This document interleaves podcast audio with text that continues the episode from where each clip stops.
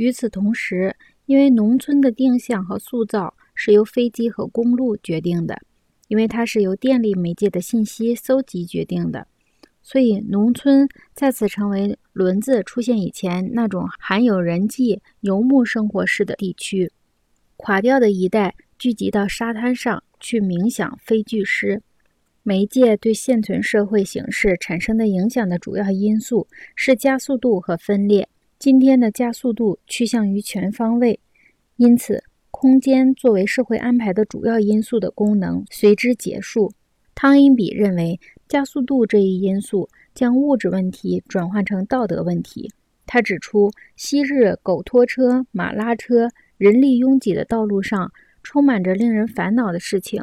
同时又处处潜藏着危险，而且由于驱动交通的力量日益增强，拖拽搬运的问题已不复存在。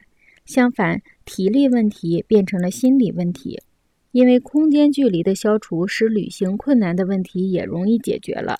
这一原理适用于一切媒介研究，一切转换和人际交往的手段往往随速度的增加而得到改善。反过来，速度又加重了形式和结构的问题。过去的安排并没有考虑到这样快的速度。人们在试图使原有的物质形式适应新型的、更快的运动时，开始感到生活中的价值观念慢慢在枯竭。不过，这些问题并不新鲜。凯撒执政后的第一个行动就是限制有轮子的车辆晚间在罗马城行驶，让市民安眠。